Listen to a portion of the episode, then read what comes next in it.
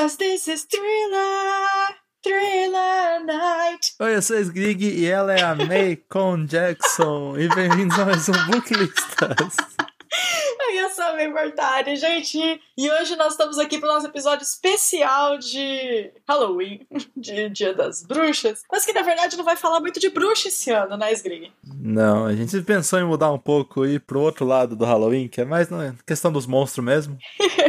Os zumbizinhos. Esse episódio saindo bem adiantado, mas é porque é o último episódio antes do Halloween, então é o mês todo é Halloween. É isso. E aí vocês também já ficam com algumas dicas de livros que não tem a ver com Halloween propriamente dito, mas que tem a ver com o tema de hoje, que é a nossa festa dos zumbis. Que quer dizer que nós estamos aqui hoje para recomendar livros de autores que infelizmente já nos deixaram. E a maioria deles aqui é Há bastante tempo. tempo.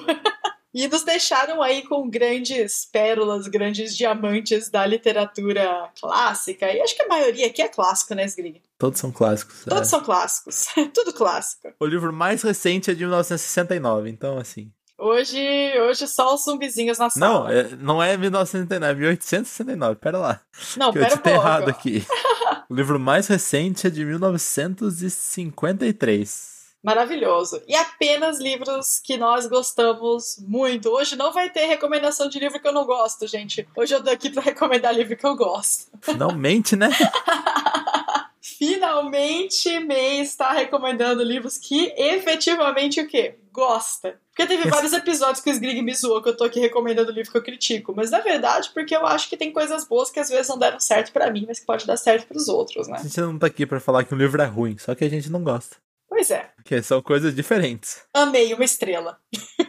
na verdade, isso é mais pra odiei cinco estrelas. É, E Sgrig, já que a gente vai começar essa festa dos zumbis e eu já comecei cantando um pouquinho de thriller, eu queria que você começasse contando pra gente então qual é o primeiro livro que você selecionou pra essa festa dos zumbis. Quem que é o primeiro autor que vai participar com a gente dessa farra? O primeiro livro que escolhi foi o Robert do Junior Tolkien.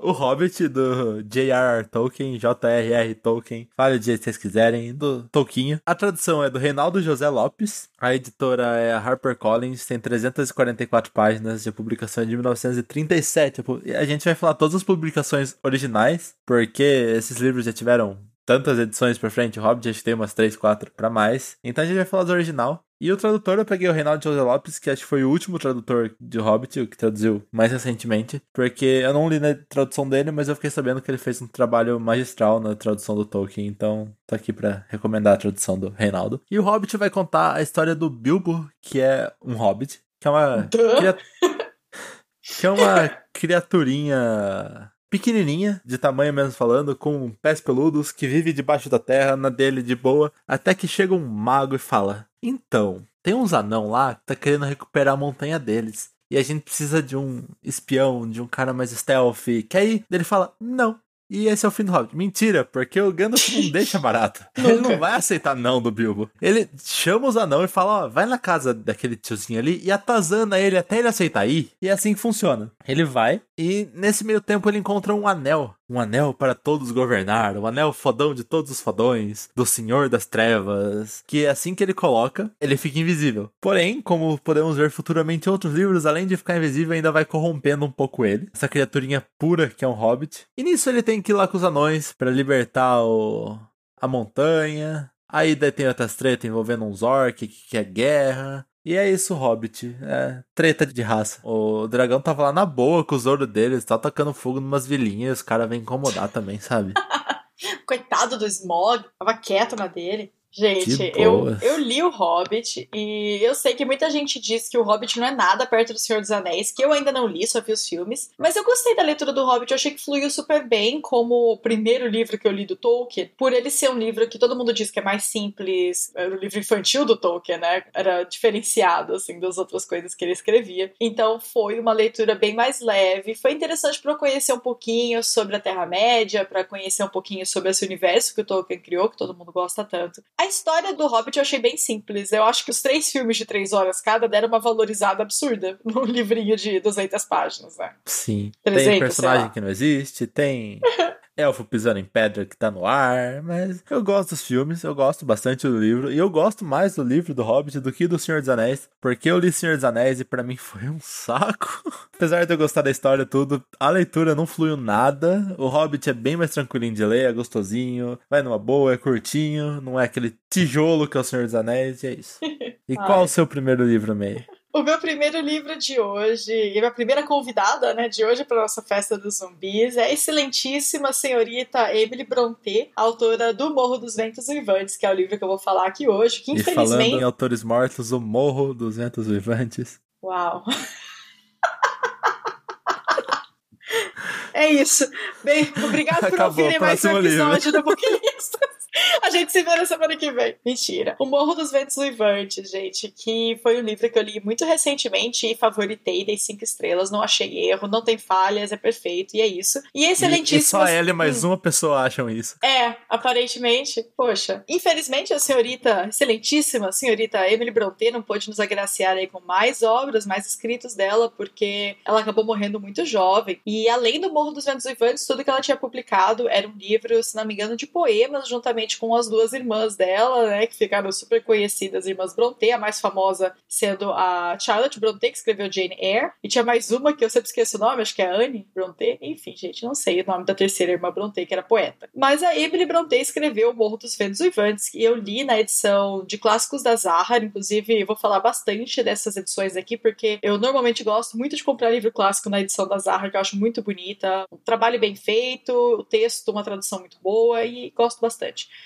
E esse daqui foi traduzido pela Adriana Lisboa. Ele tem 480 páginas. E a publicação original do Morro dos Ventos Uivantes é de 1847. É, ele conta a história de algumas famílias. A primeira delas principal é a família Earnshaw, que é a família que tem o pai, o senhor Earnshaw, e seus dois filhos, o Hinley Earnshaw e a Kathy Earnshaw, que é uma das personagens principais da história. Um belo dia, o senhor Earnshaw vai de viagem para sei lá para onde, e ele volta com uma criança. Ele fala: achei e vai ficar aqui. E o pessoal fica, tá, Legal, interessante. Mentira, eles não ficam assim, eles ficam revoltados porque é uma criança não branca e a galera se revolta porque esse livro trabalha muito com alguns tópicos da época vitoriana, alguns tópicos relacionados à literatura vitoriana e um deles é o fato de que os imigrantes, os estrangeiros, eram vistos de uma forma muito demonizada. Não que na Europa isso não exista hoje em dia, né? Criticando a Europa, eu tô mesmo. Mas naquela época era muito pior, inclusive na literatura. Era muito comum você ver o vilão da história, o demônio da história história ser uma pessoa que veio de outro lugar, de outra cultura, enfim, quanto mais diferente a cultura, mais demonizada era a pessoa. E essa criança que ele trouxe, o Heathcliff, era uma criança não branca, uma criança que ninguém sabe de onde veio, que não tinha família, que não tinha casa, e que por conta disso era visto de uma forma muito demonizada, e as pessoas dessa história trataram o Heathcliff com muito racismo, com muito preconceito durante a vida dele, assim, jovem, e a única amiga que ele tinha, principalmente depois da morte do Sr. Earnshaw, que era esse protetor dele, era Kathy Earnshaw. O que que acontece? Eles crescem juntos, ficam muito amigos, e em determinado ponto da história você acha que vai se desenvolver ali um romance entre a Kathy e Heathcliff, mas o que acontece é que a Kathy tem os próprios conflitos dela da época que tinham a ver com status, com questões sociais e com o fato de que o irmão dela, mais velho, Hinley, por conta da morte do pai, tinha que autorizar o casamento dela com alguém. Ela não podia simplesmente decidir casar. Ou ela fugia, casava e abria mão de tudo que ela tinha para morar com o Heathcliff, que era uma pessoa que não tinha absolutamente nenhuma posse posse, ou ela deixava quieta essa questão de se casar com Heathcliff, se casava com alguém da sociedade que o irmão dela aprovasse e continuava mantendo o status social que ela era acostumada, que é o que ela acaba fazendo e a gente percebe na história que ela realmente não gosta do que ela tá fazendo. Isso é bem no começo da história ainda, gente, parece spoiler, mas não é. Ela não gosta de estar casando com um cara da alta sociedade. Aqui a gente tem um personagem que é o Linton, que é um garoto que ela conhece também desde pequeno, que é um personagem meio chatinho da história, meio é, mamão com açúcar, assim, sabe? De uma família que é toda mamão com açúcar. E depois que ela casa com ele, o Heathcliff fica sabendo que ela ia casar com ele, ele desaparece. E quando ele volta, ele volta completamente mudado. Ele volta com posses, ele volta assumindo aquela demonização que as pessoas jogavam em cima dele quando ele era criança. E a partir daí, ele se desenrola um personagem completamente diferente. Eu amei essa história. Não é uma história de amor. Muita gente compra esse livro e imagina que vai ler uma história de amor, e não é. É uma história sobre vingança, sobre obsessão e um pouquinho sobre fantasmas também. Então eu acho que Emily Brontë é uma ótima convidada aqui para nossa festa dos zumbis. É, e a Brontë é, é inglesa também, não é? Emily Brontë, sim, sim, inglesa também. Então, aparentemente, essa nossa festa dos zumbis vai ser um chá da 5. vai ter um aqui que não é inglês. Não, vai, vão ter mais. Mas os dois primeiros, apesar do Tolkien ser sul-africano, ele é britânico. Ele nasceu na África do Sul, mas é britânico. Então começamos a nossa festa dos zumbis com chá da 5. É, Vamos ver agora... pra onde que a gente vai desenrolar agora. Inclusive. Agora chegou o francês. chegou a baguete. Chegou Sai do baguete. chá da 5 vai direto pra baguete. Skrig, conta pra gente quem vai trazer a baguete pra nossa festa dos zumbis. Quem vai trazer a baguete vai ser o autor Júlio Verne, ou Jules Verne, ou não sei como você quer falar o nome dele também, mas tem que tomar cuidado pra não. Baguete talvez venha meio molhada depois de 20 mil léguas submarinas, que é o nome do livro. A tradução é do André Teles, a editora é Azahar, tem 504 páginas e foi publicado originalmente em 1869. Eu peguei a edição da Azahar para passar os dados de tradução e páginas, etc, porque tem milhões de edições de 20 Legos Submarinos. Então eu escolhi a da Azahar, porque praticamente a Azahar tá quase patrocinando esse episódio, só falta a parte dela depositar dinheiro pra gente. Só falta a parte do patrocínio, Azahar. E 20 Léguas Submarinas vai contar a história de um capitão, que é o Capitão Nemo, Sim, o peixe Nemo vem de 20 mil léguas submarinas. E o Nemo, ele é um cara à frente do seu tempo. Ele gosta de mexer com automação em 1870. E ele tem o submarino Nautilus, que é um submarino autônomo ele é movido só a eletricidade e ele é meio terrestre, meio marinho, então ele consegue se virar tanto na terra como no ar. Porém, o Capitão Nemo criou essa obra da engenharia em, lá em 1870 é, em segredo. E aí esse submarino começou a provocar uns desastrezinhos, começou a bater em, em, navio, bater em embarcação, e o mundo começou a, a ter medo desse monstro marinho, que, né, ninguém sabia que era uma máquina, porque essas coisas nessa época não existiam. E aí o professor Aronnax, ou Aronnax,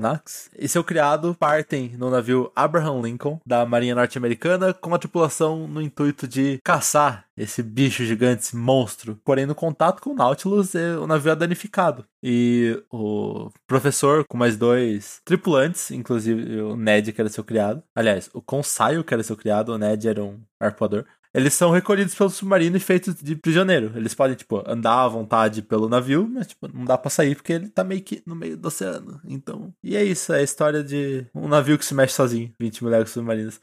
Eu gosto muito das histórias do Verne. Eu tô aqui com Viagem ao Centro da Terra pra ler, não li ainda, mas. Eu gosto muito da criatividade que ele tinha na época.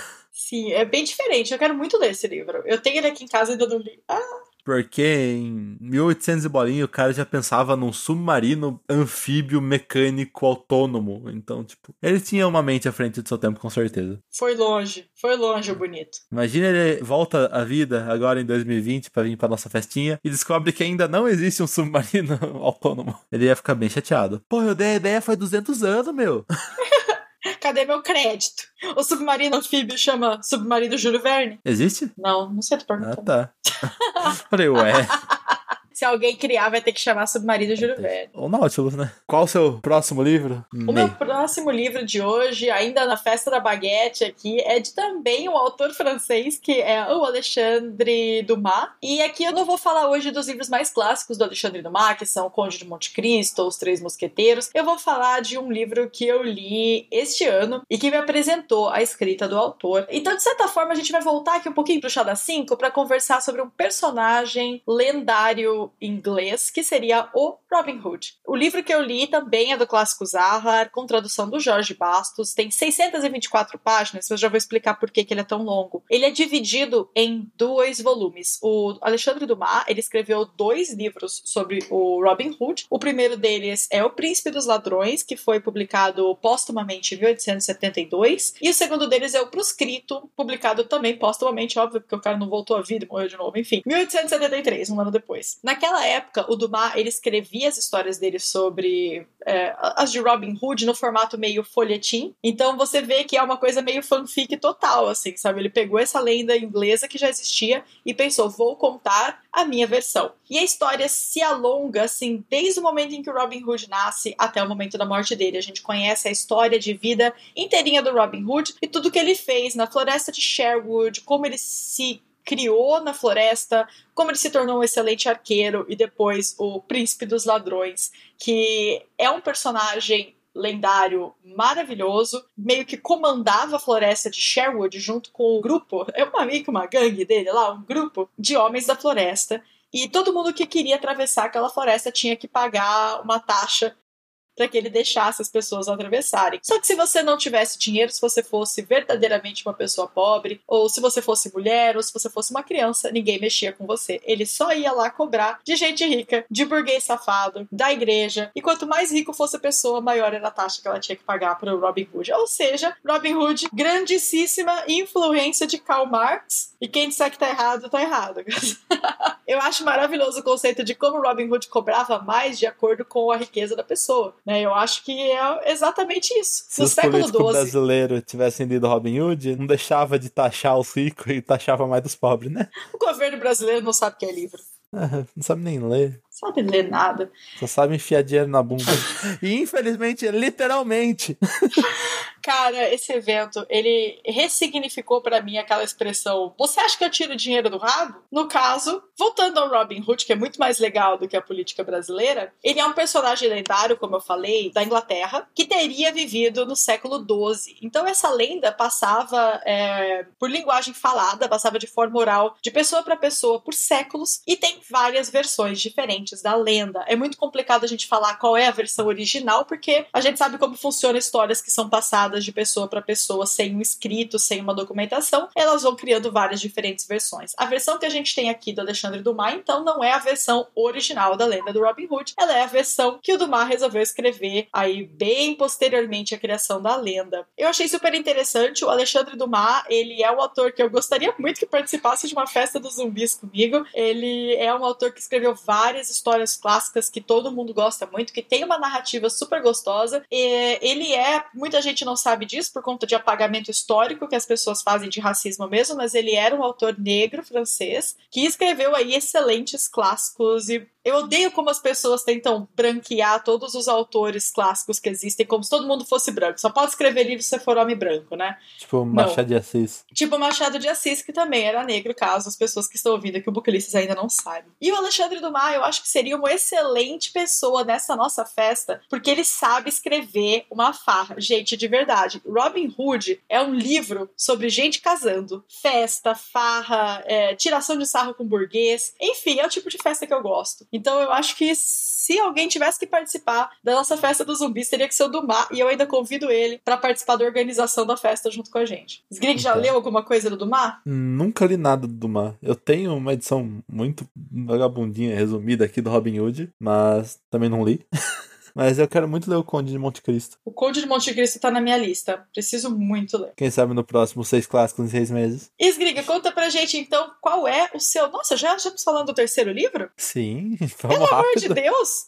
Isgriga, conta pra gente qual é o seu terceiro livro de hoje. Meu terceiro livro com certeza vai ser a alma da festa, porque não tem festeiro melhor que o brasileiro. Então eu Concordo. escolhi Escaravelho do Diabo, da Lúcia Machado de Almeida. É um livro nacional. A editora é afinada também, editora Ática. Ah, chama a Tem- Ática também pra festa dos zumbis. A Ática vem pra festa, isso. Tem 192 páginas e foi publicado em 1953. E é o livro mais novo dessa lista aqui. Escaravelho do Diabo vai contar a história do Alberto, que após o irmão dele ser encontrado morto, logo após ter recebido uma estranha caixinha com um escaravelho dentro, ele começa a investigar e descobre que outras pessoas também, após receberem essa tal caixinha, também foram encontradas mortas. E uma coisa curiosa é que todas as pessoas que estão sendo mortas e recebendo esse escaravelho e tal são ruivas. Eita. O que pra mim foi sempre muito bizarro, porque nem tem tudo isso de ruivo no Brasil, sabe? Nem tem isso, nem tem ruivo no Brasil.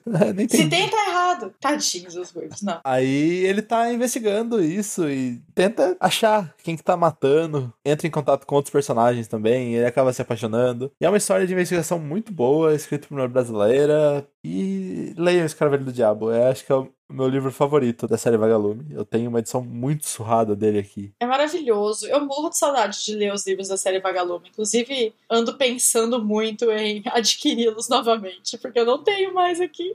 Mas eu esse daí alguns. eu quero comprar em sebo. É, então é, eu, eu vou esperar. Sebo. Eu vou esperar passar toda essa pandemia, chegar a vacina, a gente poder sair de casa, porque eu quero fazer uma bateção de perna em sebo. Vocês não têm ideia. A gente vai junto. Nunca foi em sebo em Ai, São Paulo. Vamos, eu tô morrendo de vontade de ir em sebo, gravar vlog em sebo, sabe? Ficar com alergia em sebo.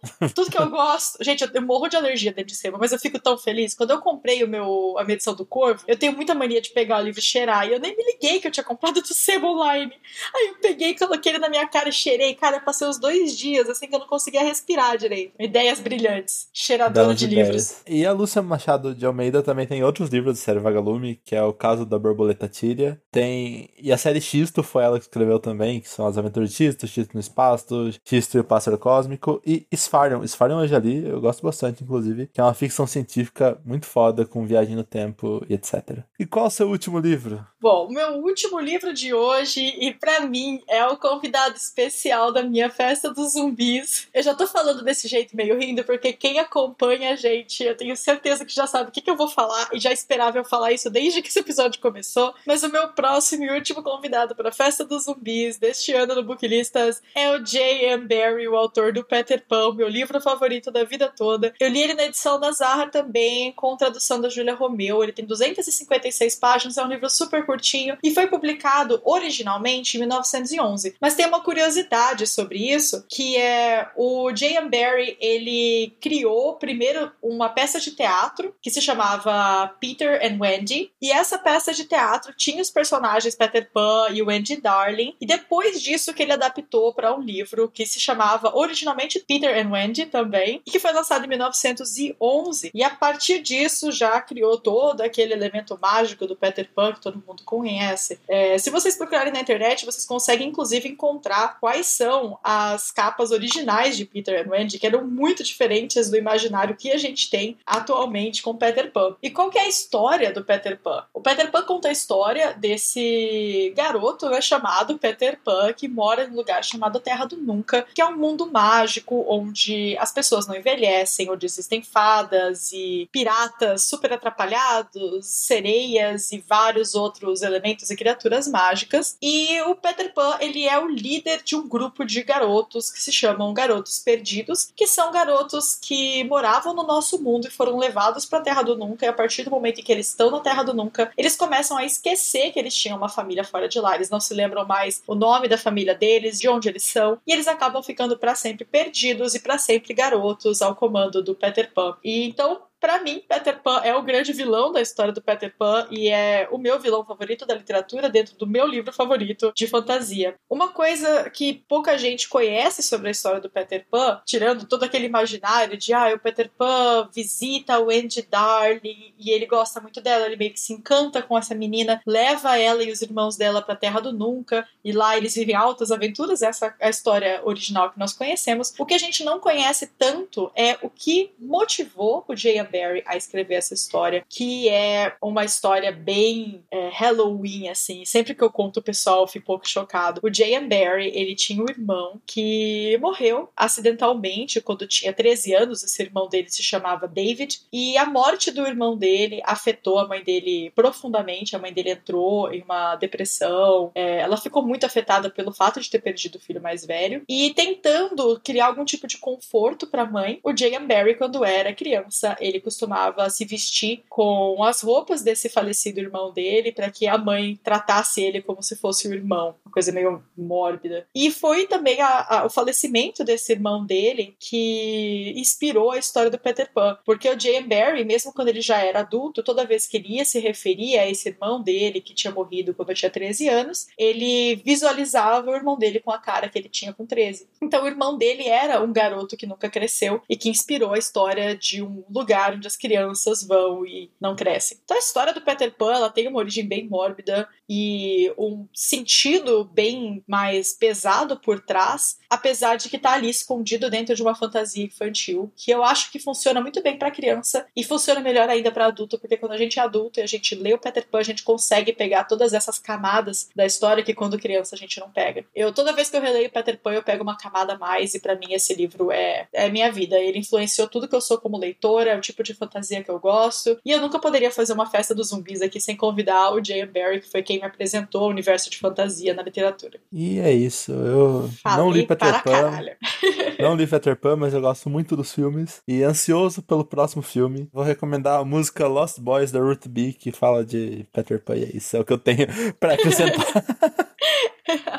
Eu quero muito ler os outros livros do J.M. Barrie, inclusive os dois estão disponíveis na Amazon. É, um deles está no Kindle Unlimited e o que é não, o não, não. Tá na onde? no cu. Um deles está no cu, que é o Peter Pan at Kensington Gardens, se não me engano, esse é o nome do livro. Só tem em inglês, infelizmente, ele não foi traduzido. E outro deles. é, Ah, não, esse tá gratuito mesmo, não tá no, não tá no cu. Esse tá por zero reais na Amazon Classics, vocês conseguem pegar esse livro. E no cu, o que tem é outro livro do Jim Barry chamado The Little White Bird, que também acredito que esteja em inglês. Eu acho que nenhum desses dois foi traduzido. Eu tô muito ansiosa para ler esses livros também, são livros que eu tenho que ainda não li. E lógico que o trabalho do Jim Barry inspirou vários filmes, inspirou vários outros livros, inclusive livros que eu vivo falando e que eu amo. E enfim, gente, esse universo da Terra do Nunca é um universo que eu acho que todo mundo conhece e que é maravilhoso. Inclusive, se você assina o Kindle Unlimited e pesquisar por Amazon Classics Espaço Edition e ler em inglês, claro, tem muito livro clássico de graça no Kindle Unlimited. Ou o. Se eu não me engano, o e-book deles é gratuito também. Sim, E tem muita coisa. Tem Oscar Wilde, tem Thomas Paine, Jules Verne. Inclusive, o 20 Mil Léguas Submarinas tá lá. Tem olha só. muito O Morro dos Ventos. Uivantes, tem Shakespeare, Arthur Conan Doyle, enfim, gente, procura por. Se você lê inglês, óbvio, procura por Amazon Classics junto, espaço Edition na Amazon, que você vai encontrar assim uma avalanche de livros que você pode pegar pro Kindle ou no Kindle Unlimited ou que estão gratuitos mesmo. Inclusive, ali no, na navegação na lateral, você pode colocar lá só pra aparecer os grátis. Daí tem Isso. Mob Dick, Drácula, tem Jane Austen, tem Guerra dos Mundos, tem Jane Eyre, Volta ao Mundo em 80 Dias, Frankenstein. Tem um monte de livro que você pode pegar de graça se você ler inglês. Se você tem vontade de aprender inglês a meio da aula. Mas se não tem vontade Chegou também. É, nem, você não é obrigado a aprender inglês também. Você acha esses livros, a maioria em domínio público, então deve ter em português por lá também. Então é isso. Com certeza. E é isso, gente. Espero que vocês tenham gostado do nosso episódio de Festa dos Zumbis. Tem bastante tempo aí pra vocês escolherem o que, que vocês vão ler nesse Halloween. E, por último, falando em zumbis, eu quero avisar todo mundo que dia 30 de outubro, que eu falo isso todos os anos em todas as minhas redes, dia 30 de outubro é o dia oficial de assistir o Corvo do James O'Barr com o Brandon Lee, o filme mesmo oficial, porque aquele filme se passa no dia 30 de outubro. Gente, assistam esse filme no dia 30 de outubro. Eu assisto todos os anos e todos os anos eu convido as pessoas e é isso. Aceitem meu convite porque é maravilhoso. E deixa eu falar uma coisa que me deixou puta esse ano. Depois de muito tempo, o Halloween vai cair num sábado e tem essa merda dessa pandemia. Não tem uma festa de Halloween, sabe? Falando em convites e festas, vai rolar uma festa virtual do pijama no canal da Mel Souza no dia 31 de outubro à meia-noite. Eu vou estar lá. Então, se vocês quiserem participar de uma festa do pijama de Halloween online com a gente, é só ir no canal da Mel também no dia 31 à meia-noite. Do É dia isso aí. 31 pro dia 1 à meia-noite. E é isso, gente. Um beijo. Um Contem pra beijo. gente lá no Twitter quais autores vocês gostariam que voltasse à vida, não de forma de zumbi de preferência, pra dar aquele autógrafo pra vocês, fazer uma live falando dos livros dele, falar o que Escrever eles. mais livros? Da repercussão, escrever um novo livro, fazer um collab com algum autor que tá vivo. Conta pra gente lá no Twitter. Nosso Twitter oficial é o arroba booklistas, mas vocês também encontram a gente nos nossos Twitters pessoais. O meu é arroba memortari. O meu é arroba mas essas informações também estão na descrição do episódio. É isso, um beijo e. Um beijo. tchau. tchau. tchau. Este podcast foi editado por Fê Gomes.